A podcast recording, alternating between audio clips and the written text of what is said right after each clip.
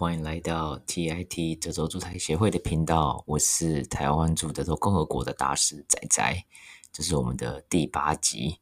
那上一集呢，有人抱怨太水了，就是时间实在太短了。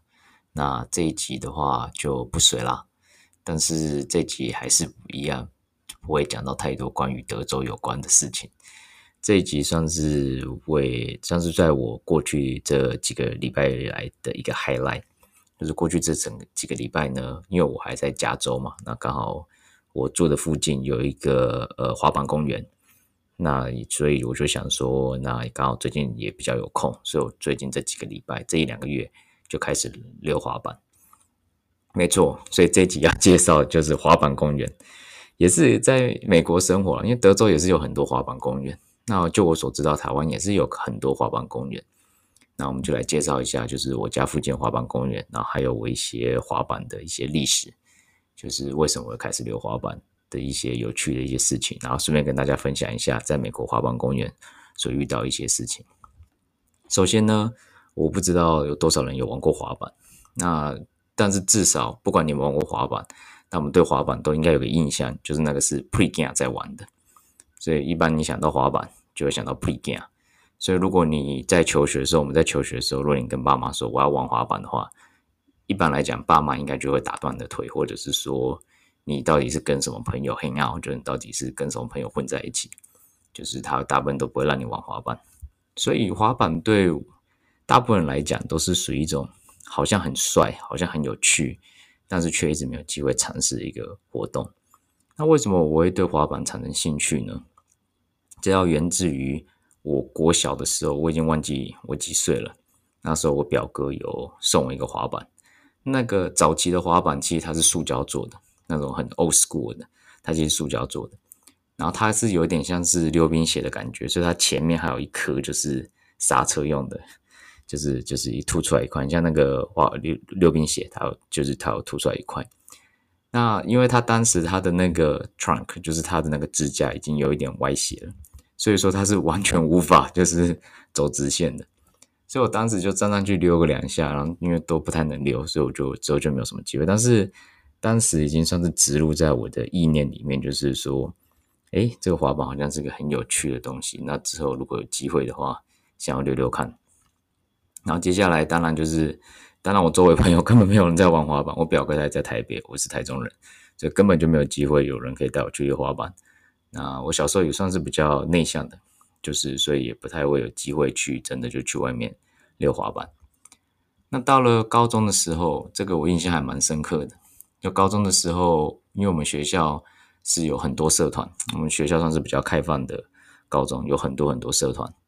那当时就是高一新生，小高一的时候就会开始就有个算是社团博览会，那个去不同社来去看。那我当初就已经有所属要去吉他社了，因为我国中就有去过吉他社。那前几集有讲过，就是我想要耍帅嘛，把妹。那我后来是发现，就是说把不把到妹跟才艺其实没有直接相关啊，也是跟脸还有谈吐技巧比较相有关。好，这个我们之后再讲。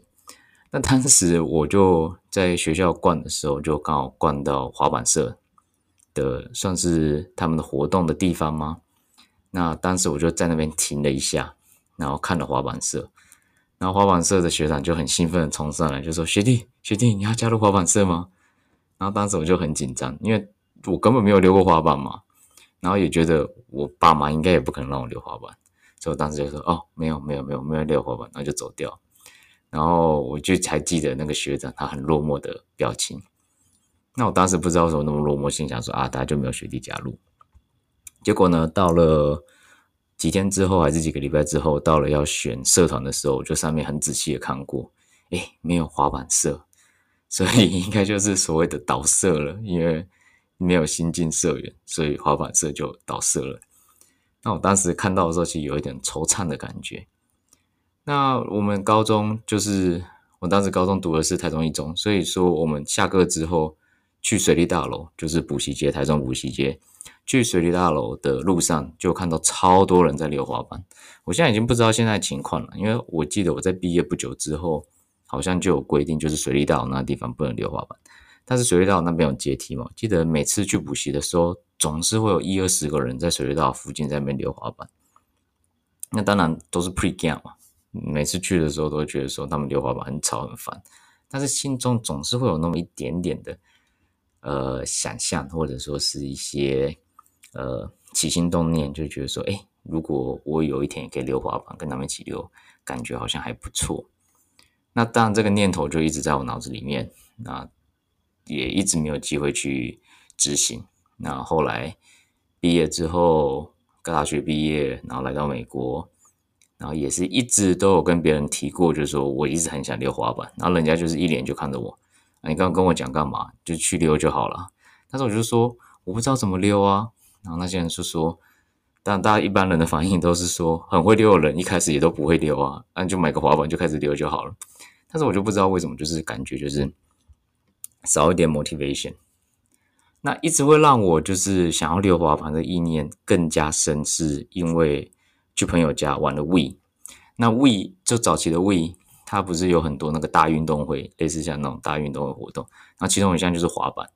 那当我站在 位板子的上面的时候，我发现说，哎呦，我好像有天分呢。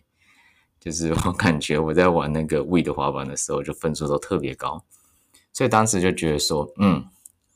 好，那以后有机会的话，那我就开始溜滑板，因为我觉得我从 Wii 上面所可得到的一个启发，就是我对滑板其实还蛮有天分的。好了，那之后就开始还是没有溜滑板，所以还是隔了很长一段时间，我都没有去做一些行动，或者说是一些执行。那当然后来就是开始工作了，然后有小孩，有家庭，那更不可能就是有时间去溜滑板。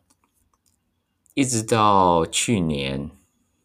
的三四月、五六月的时候，因为疫情的关系，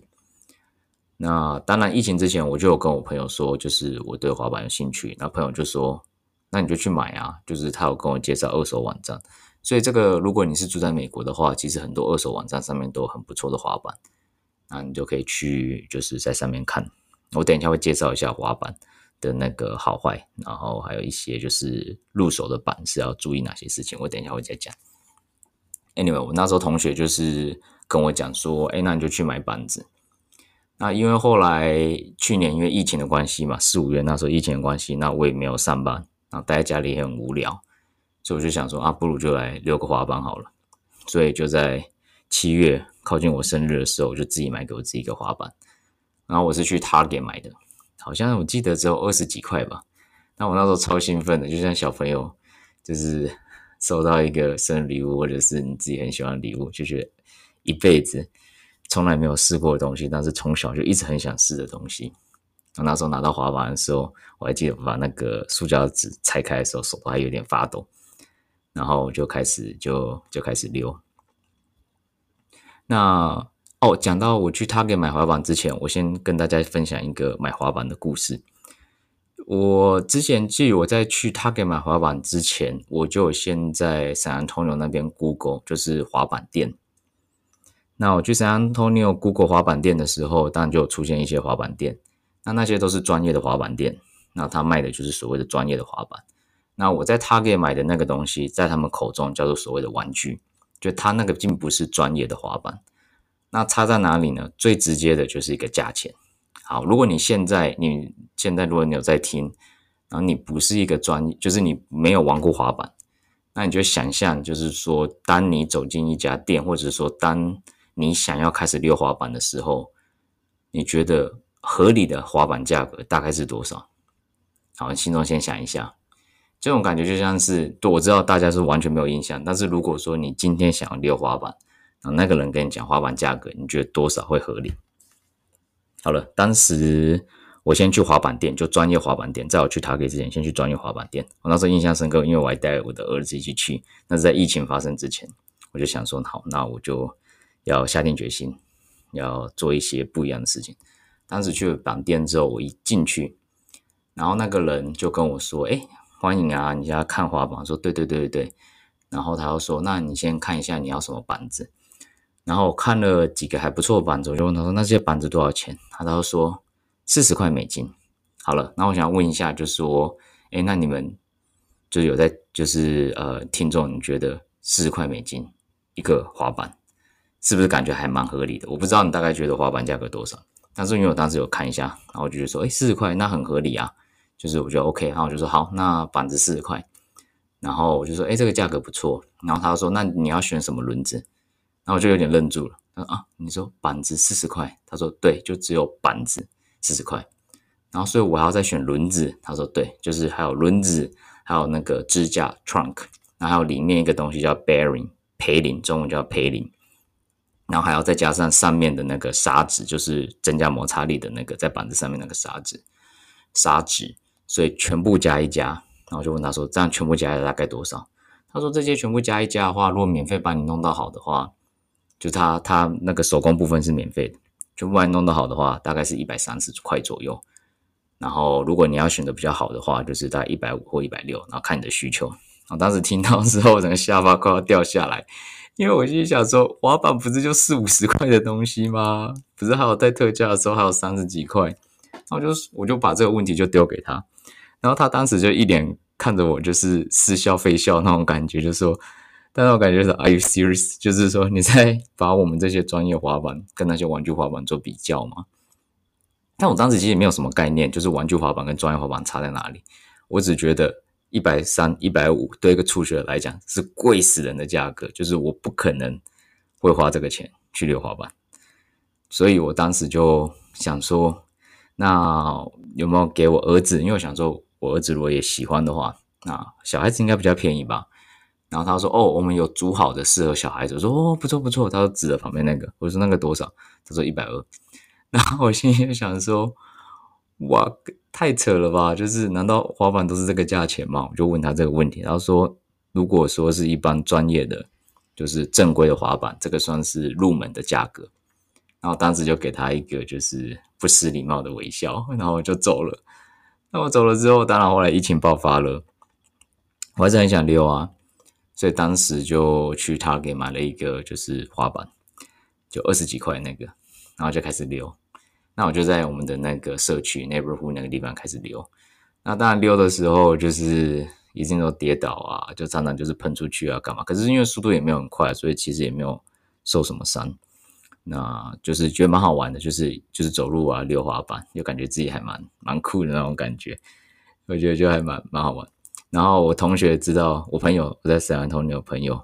知道他我开始在溜滑板的时候，他就送我一个生日礼物。那他就是去二手，那有很多呃二手像是呃 Quick List 或者说是有像是 OfferUp 这种之类的这种有二手交换的那种 App 或者是市场，那他们就是会有一些你提供一些 offer，那你可以看。那他们那些就是像我讲的，他们可能是原本买一百三、一百五的那种很好的滑板，那之后可能就是。当初购买冲动啊，那后来就没有再溜了，那他们就放在上面，可能以四五十块的价格出售，所以等于是你可以几乎以将近低于半价的价格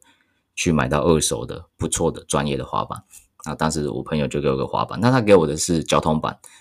那如果你想要更专业的滑板分析的话，因为我这个是德州住宅协会哦，所以 TIT 哦，所以我这个不是滑板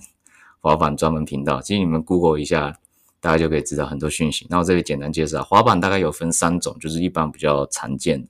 那一种就是所谓的就是一般滑板。那一般滑板的话，轮子比较小，那它适合做 trick。那还有另外一种就是所谓的交通板，就轮子比较大颗。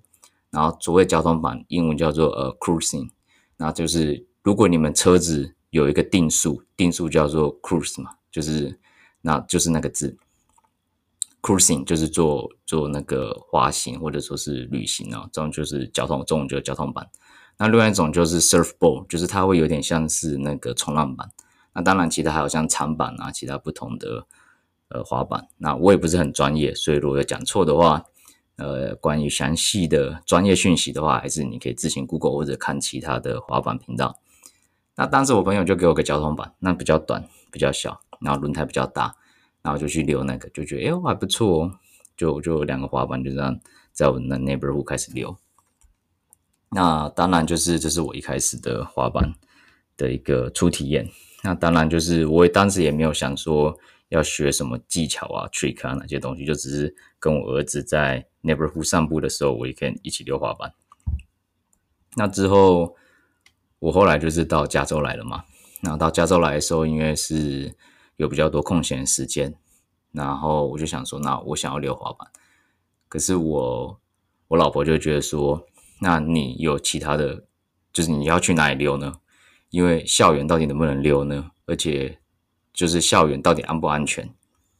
因为她也蛮怕受伤，因为我太太她有一个病人，我太太是 occupational therapy，她是 OT，就职能治疗师。那她有个病人是呃脑伤，就是青少年脑伤，那就是玩滑滑板摔倒的。就是他当时就是非常的担心，就是我在溜滑板，就是会不会有安全的疑虑。那我当时也是这样想，所以我也一直没有，因为想说我刚到加州来，然后我来加州读书，然后所以。我们校园其实是也对我来讲是一个很陌生的地方，所以我是一开始我是没有把我的滑板带过来。后来呢，呃，我就看到校园里面其实有人在溜滑板，但是他不太算是，就是他只是这样溜过去而已，就想说啊，也许可以溜。所以呢，就在上个月，就是几个月前，三四月的时候，我就把我朋友给我的那个交通板就带过来。因为毕竟他那个交通板的品质比较比我那个二十块的 他给那个好好多了，所以就把那个交通板带过来，然后就开始溜。那我就想说，哎，这样子如果在校园里面溜，因为校园有时候它其实行人比较多，我觉得其实也不太安全，所以我就去找了一下附近的 skate skate park，就是滑板公园。那我其实，如果你们去你们找居家滑板公园，其实很多，然后就找到一个在我们学校附近，在南加州一个叫做 Red Lane 的一个地方，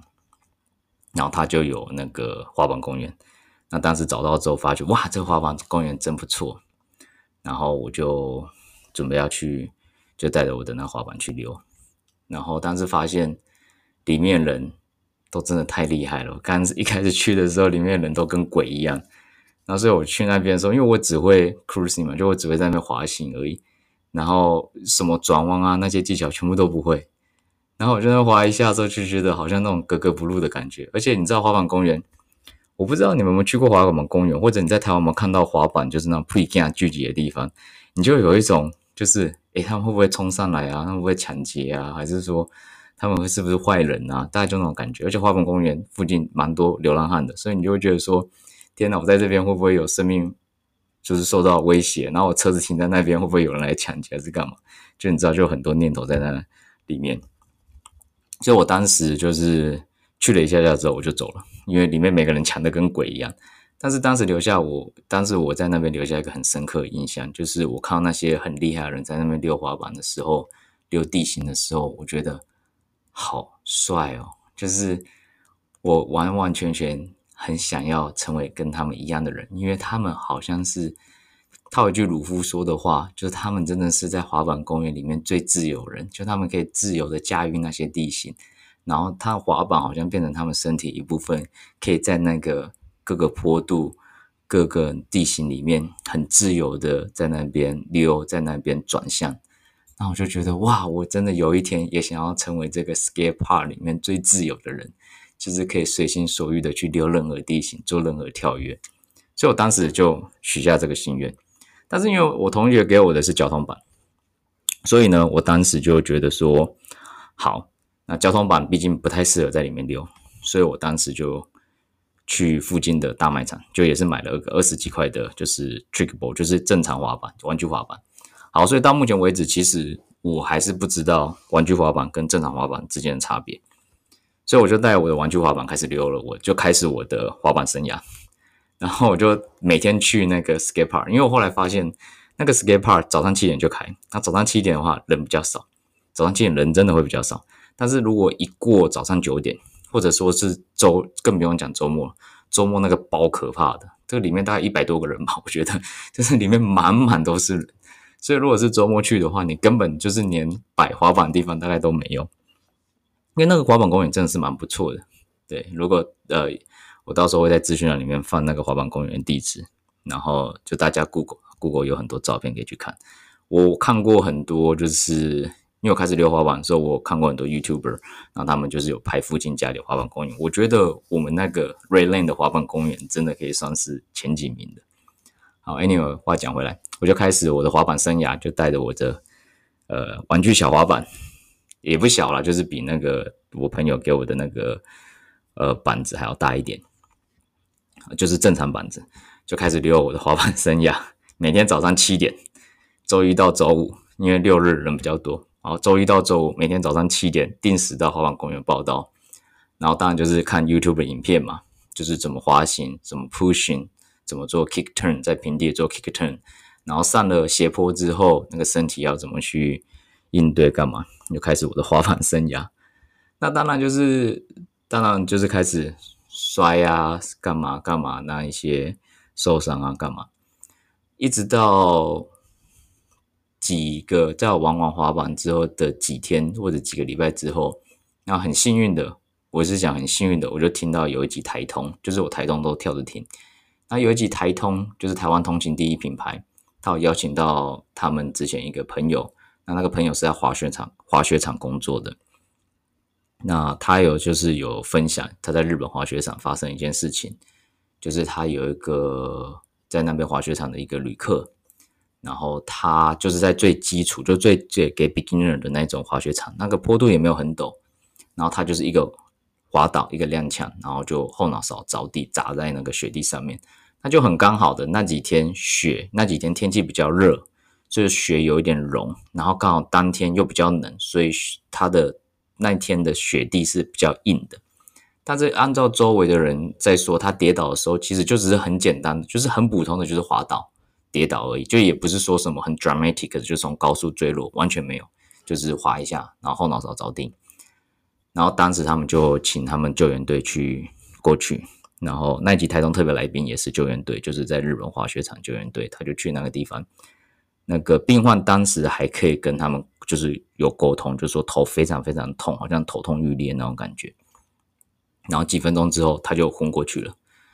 那当时就是生命迹象全部都降低，所以他在那边做 CPR，做了三十几分钟，然后等待就是就是直升机跟那些人就是来来把他送去医院。然后他在这三十分钟的 CPR 的时候，其实他当时没有想那么多，他当时就直觉说我要赶快做，我要赶快做。但他耳边就听到那个伤伤员的那个先生一直在那边哭，然后还有他的朋友一直在说：“你有小孩啊，你一定要赶快醒过来啊，你的家人都在等你。”然后他就在一边做 CPR 的时候，一边听到这些声音。然后当他当那个救援队赶到的时候，把他接到那个直升机跟救护车之后，然后他就他的他的任务就告一段落。之后他就回到他的休息室，就开始狂吐，因为他压力实在太大了。所以他当时就是跟大家讲说，如果你有在溜滑板的话，请带好护具。那我当时我当时一开始的时候开始溜滑板的时候，当然没有带护具嘛。我有两个原因呢、啊，第一个就是大家就觉得就是说，哦，我也没有溜那么快嘛，然后也没有溜很困难的地形，就我也不太需要带安全帽或护具。那当然，其实大家心中所想的就是，因为戴了就不帅了嘛。那像滑雪要戴毛帽，溜滑板的话，就是可以戴一个棒球帽，或者是干脆就不戴，这样比较帅。那当时听完这个故事之后，也很刚好的。我就是因为我在看 YouTube 影片学滑板，也很刚好的看到一个 YouTuber，因为我看过很多 YouTuber，他们都很帅，然后他们溜滑板的时候都超帅，然后很刚好就看到有一个，他就是讲说他溜滑板就是过去这一年的一些经历，那刚好就要看一个 YouTuber，就是。感感觉也跟我蛮像的，就是很像一个书呆子，然后戴个眼镜，然后有点驼背，然后人有点猥琐的感觉，然后在那边练习溜滑板。他真的是蛮强的，就是你可以看到在这一年中进步超多。可是你看到他那猥琐的感觉，就是为什么他溜滑板可以那么不帅啊？就是你那时候就真的这个整个颠覆我的世界观，blow my mind 那种感觉，就是原来溜滑板也可以不帅诶。所以我当时就发现了一件事情，就是其实溜滑板帅不帅？跟你的跟你的什么穿着那些都没有关系，跟你技术没有关系，跟你的长相有关。就像大家最喜欢疯传的那个冠希跟阿北图，你知道 Google 冠希陈就是陈冠希还有阿北图，就可以知道你就跟你穿什么一点关系都没有，是跟长相有关。所以这两件事情，台通那件事情，再加上我在国外发现，其实溜滑板也可以很不帅 的情况之下，我就去买了安全帽了。那当时安全帽是在我们这附近的板店买的。那我当时也是有看一下那间板店，那我觉得那边人就还蛮蛮，我觉得还蛮 friendly 的。然后而且就是更加深了我对滑板运动的喜爱。为什么？因为我觉得滑板运动真的很适合。很适合两种人，第一个就是边缘人，然后第二个就是阿仔。我真的觉得，你这样讲好像不太对，应该说，我觉得滑板真的不是适合两种人，滑板真的超适合一种人，叫边缘人。滑板真的是边缘人最好的运动，因为我发现我去滑板公园，还有就是我去板店，我所见得到那些人，他们都很有自己的风格，就是他完全不会 care，就是别人是怎么看他们的，而且滑板也是一个人就可以玩的运动。所以在这种情况之下，而且滑板当初就是一个比较叛逆的，就是说我就是不服，我就是不服社会规范。那我想要溜出我自己的 style，我想要就是呈呈呈现我自己的个人特质 characteristic。所以他滑板给人的感觉就是说有一点我行我素，或者说我要呈现我自己的个人风格。那因此，我觉得滑板真的超适合边缘人。如果你是很不喜欢团体运动，但你又很喜欢运动，而且再讲一点，就是滑板很适合。对，第二种，另外一种人，就我要讲的，就是你不是巨巨，就是你喜欢运动，但是你又不是那种，就是你身材也练不太起来，那你真的很适合做滑板。因为滑板我看到身材都不是巨巨型的，所以你喜欢运动，你又有一点孤僻，但是又很有个人特质，那你很喜欢一个人拿着板子就开始在那边练习。戴上耳机练一个小时、两个小时，甚至三个小时、四个小时，很开心的在滑板公园这样玩的话，那我觉得这个滑板运动真的是超级超级超级适合这种个人特质的人。好，我们讲回来，那我当时就是对那件我当买了安全帽了嘛，然后所以我之后每次去溜滑板的时候都会戴上安全帽，因为就是像我之前跟你讲那个故事，就是随时都有人在等你回家。就是不要把回家当做一个很理所当然或者很轻易的事情，其实也是我们需要努力去做的。对，这里跟大家共勉之啦，就是开车小心，然后不要做危险的事情，因为随时都有人在等你回家。回家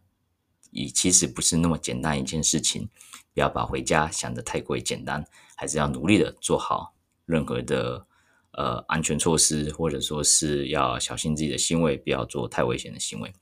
好，那我们回讲回来，我当时买了安全帽就开始溜。那当时就很开心的，就是有一个朋友，一个韩国人朋友，他听到我在溜滑板的时候，他就说，那他想要跟我一起去。然后说好啊，好啊，好啊，那觉得还蛮开心的同学，对不对？因为虽然边缘人，虽然边缘滑板很适合边缘人，但是只要有人跟我去滑的话，还是会开心的。那那韩国同学就他是玩 snowboard，他是玩滑雪，那所以他就跟我一起去了。那我们一起去了之后，我当时就把我的那个就是呃玩具板，就是正就是正规的滑板，就平常在练习的给他滑。那我就去拿回我同学，我就去拿我同学给我交通板开始滑。然后我我从来没有在那个滑板公园，就第一次在滑板公园滑过那交通板之外，我再也没有在那滑板公园滑过交通板。那因为我第一次当然技术没有很好嘛，而且当时人很多，就走在小区这样玩来玩去。那后来拿了那个，因为最过去这一两个月我就开始比较常在玩，所以我当我那个拿交通板去玩地形的时候，我就发现说，哇，这个交通板跟我的玩具滑板完全不是同一个层次诶。就是我的玩具滑板在我交通板面前几乎是可以说是裸体，几乎是裸体，就是完全不是同一个层次，就是。完完全全就是吊打，所以，所以我当时就发现说，原来玩具板是一个那么不适合初学者的东西啊，因为超级难溜的。所以当时溜完之后，我就就就有一个冲动，对，做任何事情都是一个冲动。我当时溜完之后，我实在太惊讶，为什么玩具板可以那么的。不适合初学者，那么不适合，因为我当时在溜地形的时候，我一直觉得是不是我自己的技术不好啊？当然我技术也是不好啦，但技术好的人，不要说玩具板了，你给他一个厚纸板，他都可以溜了。所以我当时就想说，诶，是不是因为我的技术不够好？那后来发现，后来我同学给我拿交通板之后，发现说完全不是，是因为是我觉得完完全全就是因为，我就当时就觉得认为说是是板子问题，所以我当时就跑回去卖我那个安全帽那间店，我就说我要滑板，然后他就来了，然后他看我的样子就感觉他也不确定我到底有没有在溜，然后他就说，那你是要哪一种滑板？就说你们这个全部组起来大概多少钱？他说：“哦，全部煮完大概一百二十五到一百三左右。”然后说：“嗯，所以我当时很幸运，是我至少有去那个圣安东尼奥板店，很久之前有去板店，所以说我很了解那个价格，所以就跟他说：‘嗯，fair enough，let's do it。’然后所以我就跟他讲那个价格，我就 OK，因为我之前知道嘛，我之前知道那个就是基本正规滑板的价格大概多少，就跟他说：‘好，我要买那个滑板了。’然后当然他就跟我组，然后他就跟我聊天，他要跟我聊天，因为他也常去那个 Redland 的那个 Skate Park，然后就常 他也在那边跟我聊天，帮一边组一边帮我聊天，然后就觉得还蛮有趣。我真的就觉得，我我不知道为什么，我就觉得跟玩滑板的一开始觉得格格不入，那现在常去那边之后，就发现说，Damn，就是。我好像就是好像找到自己的舒适圈的感觉，就是那里真的超多。当然，我觉得他们应该也是人很好啦，但是我不这样讲有点不太礼貌。但我觉得超多就是很像边缘人，或者是说他也是很习惯就是当边缘人那种感觉。而且他们身材也都不是巨巨。你知道美国，如果你去打篮球或者是打垒球，像我打喜欢打垒球、棒垒球，超多巨巨的，但是滑板几乎没有巨巨。那我自己本身也不是个巨巨，所以就觉得去那边哇，莫名其妙找到自己的舒适圈的感觉，就聊起来都蛮舒服的。好了，那就在聊天过程中，他帮我住完了，那我就去溜，然后整个就是我感觉就是我感觉好像是换了神装那种感觉，就一一整个就好像可以跟滑板公园融为一体，那就觉得说哇，我好像玩要成为滑板公园最自由的人的那个目标又迈进了一步。那这个这就是我的滑板故事了，这就是我滑板故事。那我今天想要跟大家分享是说，呃，我去滑板公园还有遇到一件事情，也令我蛮感动的，就是那里就像我讲的，那里人其实很多。那其实你在那边溜很烂，其实根本没有人理你。呃，不知道大家有没有这个经验，就是你去做重训，或者是你去做其他的运动或跑步干嘛？做重训，我觉得比较，现在台湾也有重训风格啊。当然，现在疫情关系不能去重训室。但你有没有印象？就当你开始做重训的时候，你是会很很顾忌，就是别人看你，因为你很弱嘛。你就想说，别人会不会就是在笑我，还是干嘛？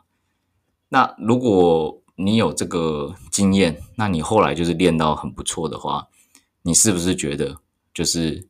根本没有人会理初学者？除非初学者很北烂的在做一些事情，例如说摔杠摔得很吵啊，还是干嘛？但是一般 只要有礼貌一点的人，就是就不用有礼貌一点人啊，就是你不要在那边耍北烂的话，其实根本没有人会注意到你。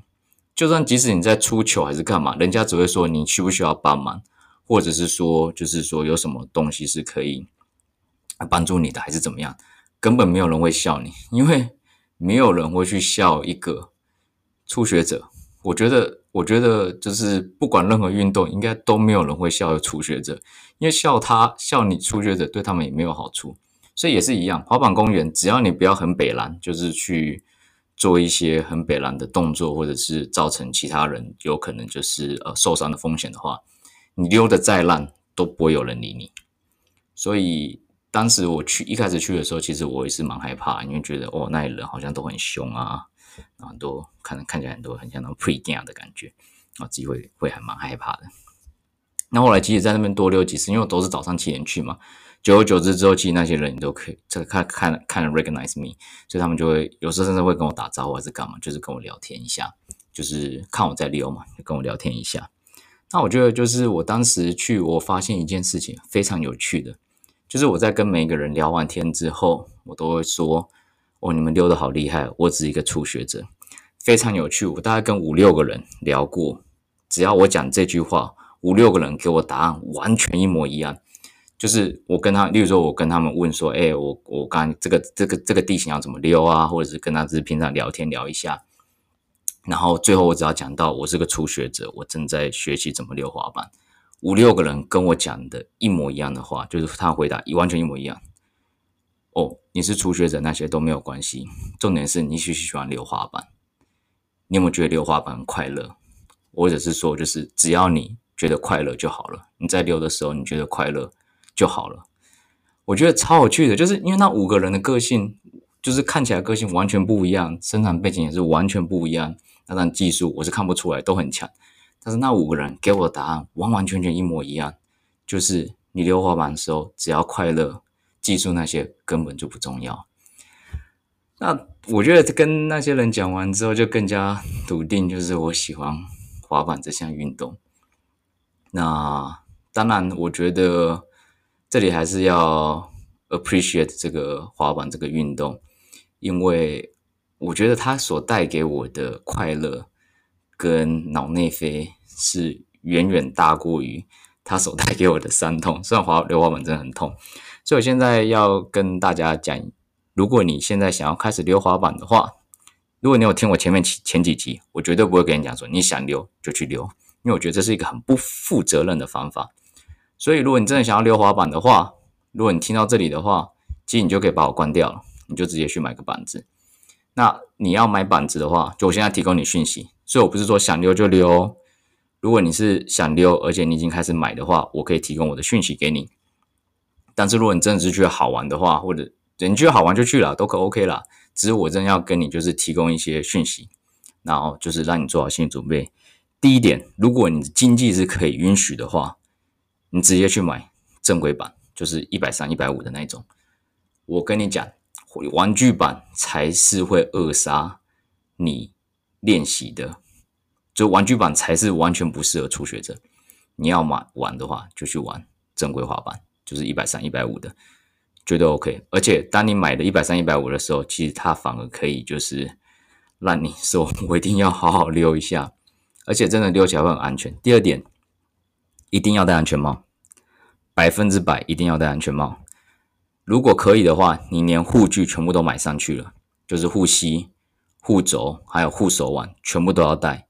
因为当你开始在溜，尤其在溜地形的时候，你会很容易遇到一个问题，就是你会受伤。当你受伤之后，你就真的很难持续再练习下去。所以那些全部都要带。看起来会不会很拙？会。会不会很好笑？非常好笑。但是会笑的只有你自己而已，因为其他人根本看到你，他都完全笑不出来，因为他们去那边就只是想要玩而已，他没有去那边想要笑人。所以会你会觉得好笑，只有你自己会觉得好笑。所以你只想要耍帅还是干嘛的话？一样，护具全部带着，因为也没有人觉得你帅，没有人觉得你很好笑，也没有人觉得你帅，是只有你自己觉得你帅，跟你自己觉得好笑。但是你要成为滑板公园最自由人，你要成为你心目中最帅的人之前，你一定要练习。但怎么确保你的练习的量是够的？一定是要安全情况之下练习，因为你只要一受伤，你的练习量就会瞬间缩少、缩短。好了，讲一下哈，如果你真的要玩的话。要买正规滑板，啊第二点要穿护具，然后接下来就是 have fun，就这样子而已。你不太需要给自己很多压力，就是我要练到怎么样，我要练到怎么样。其实只要当你的滑板放在地板上，让四个轮子滑过地板，其实你就已经成为最自由的人了，在这个滑板公园中最自由的人了，这样就够了。只要让昨天的自己看到。现在自己觉得很酷，这样就够了。呃，TIT 德州出台协会，这里是仔仔，我们下集见，谢谢。